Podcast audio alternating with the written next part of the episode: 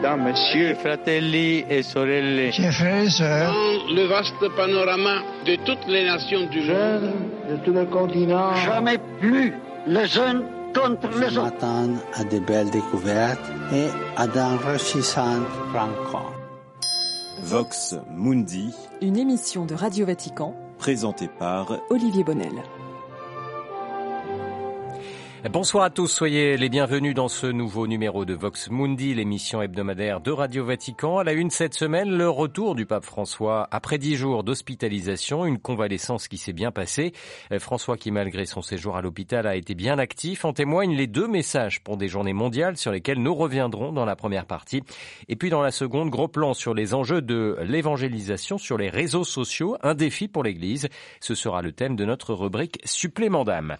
L'actualité marquante de semaine. C'est donc le retour du pape François à la maison Sainte-Marthe après dix jours d'hospitalisation à l'hôpital Gemelli. Le pape qui va mieux qu'avant son opération, a indiqué le chirurgien qui a opéré le Saint-Père.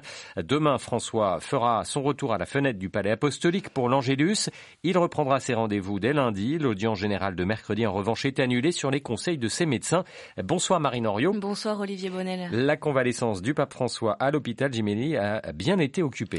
Et oui, on imagine mal François rester inactif actif à l'hôpital. Déjà, évidemment, il a suivi de près l'actualité. Et hier, dès sa sortie, où il était très attendu par la foule et les journalistes, François a tenu à avoir un mot pour les morts de ce terrible naufrage en Grèce. C'était mercredi matin. 80 corps ont été repêchés, mais certains témoignages parlent de 750 personnes en tout à bord de ce bateau qui a coulé tant de douleur, a murmuré François à la sortie de l'hôpital, visiblement euh, affligé. On connaît son engagement très fort hein, auprès des personnes exilées. Et la veille, à peine avait-il appris ce drame qu'il avait fait euh, envoyer un message de condoléances et de soutien pour euh, les proches des victimes. Alors même depuis son lit d'hôpital, François reste attentif aux périphéries. Cette semaine a également été publié son message pour la septième journée mondiale des pauvres qui aura lieu au mois de novembre.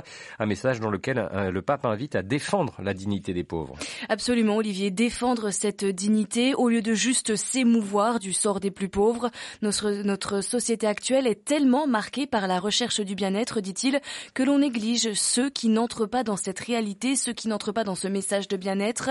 Les pauvres deviennent des images qui nous émeuvent, mais quand nous les rencontrons dans la rue, c'est l'agacement et la marginalisation qui prennent le dessus, déplore François. Il faut inviter les pauvres à sa table, exhorte-t-il. Cette année, dans son message, le pape a eu des mots pour les nouvelles pauvretés, notamment celles qui touchent la jeunesse.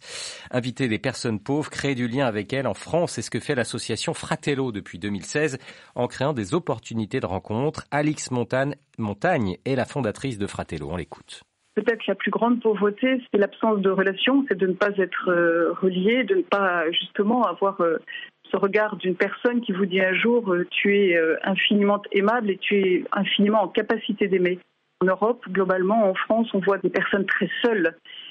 Seules parce que socialement elles ont été déclassées, seules aussi, moi j'ai en tête des personnes qui ne suivent pas sur un plan même de l'informatique, des petites choses qui favorisent l'individualisme. Quand on n'a pas de relation, quand on n'est pas en contact avec les personnes, bon, on crève. C'est aussi quelque chose qui est important dans ce regard. Je ne peux pas m'empêcher de penser au regard de Jésus qui se tourne vers le jeune homme riche, qui le regarde et qui l'aime. Voilà, créer du lien, favoriser la rencontre, c'est aussi le thème d'un autre message du pape François rendu public cette semaine, Marine. Oui, Olivier, celui de la troisième journée mondiale des grands-parents, plus proche de nous. Hein, elle aura lieu dans près d'un mois, le 23 juillet. Et donc c'est l'occasion pour le pape d'inviter une nouvelle fois à ne pas laisser seules les personnes âgées. Alors dans ce message, François donne deux conseils. Un d'abord aux personnes âgées, ne pas s'attarder sur les forces qui s'affaiblissent et ne pas regretter les occasions perdues.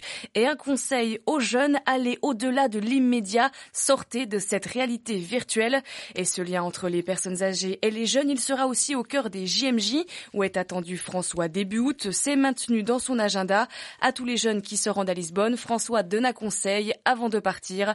Allez rendre visite à vos grands-parents. Merci beaucoup Marine Henriot. Place à présent à la seconde partie de ce magazine. Comment les acteurs de l'Église et les communautés ecclésiales peuvent-elles mieux évoluer dans le monde numérique? C'est l'objet de notre rubrique supplément d'âme préparée ce soir par Jérôme Raymond.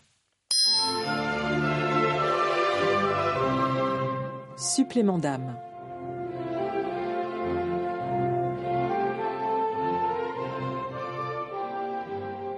comment cartonner sur les réseaux quand t'es catho? C'est Saint-François de Sales qui en a le secret. Plus de 110 000 abonnés et des vidéos dépassant le million de vues, le compte Instagram de sœur Albertine attire les foules.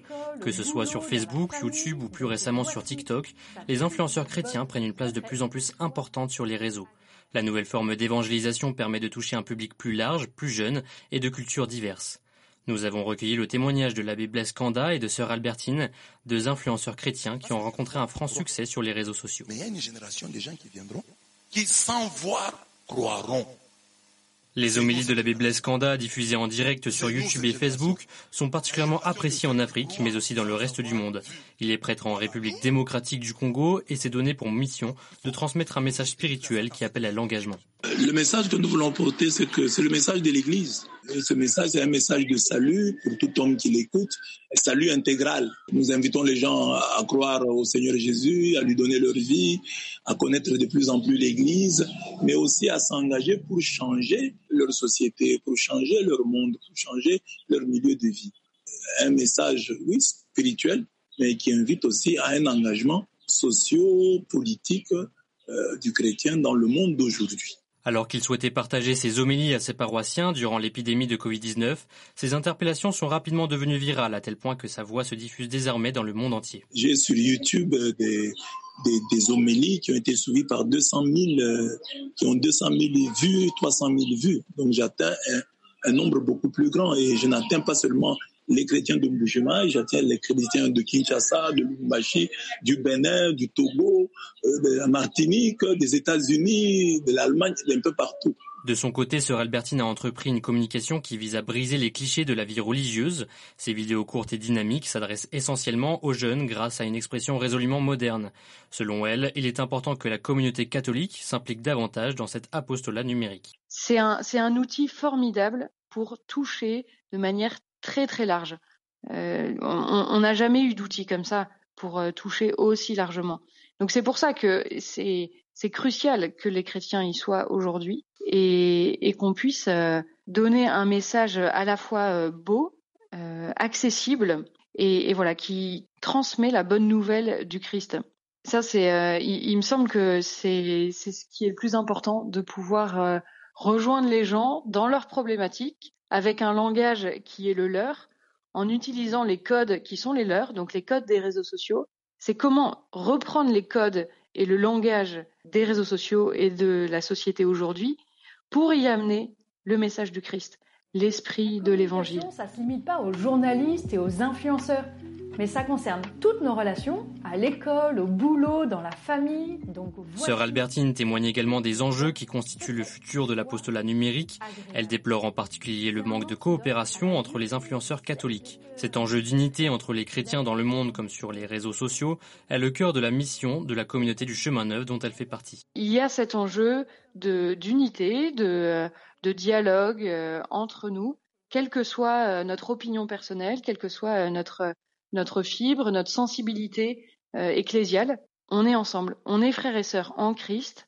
Et, euh, et on doit justement euh, euh se serrer les coudes, se euh, partager hein, les, les, bonnes pratiques, prier les uns pour les autres, s'entraider.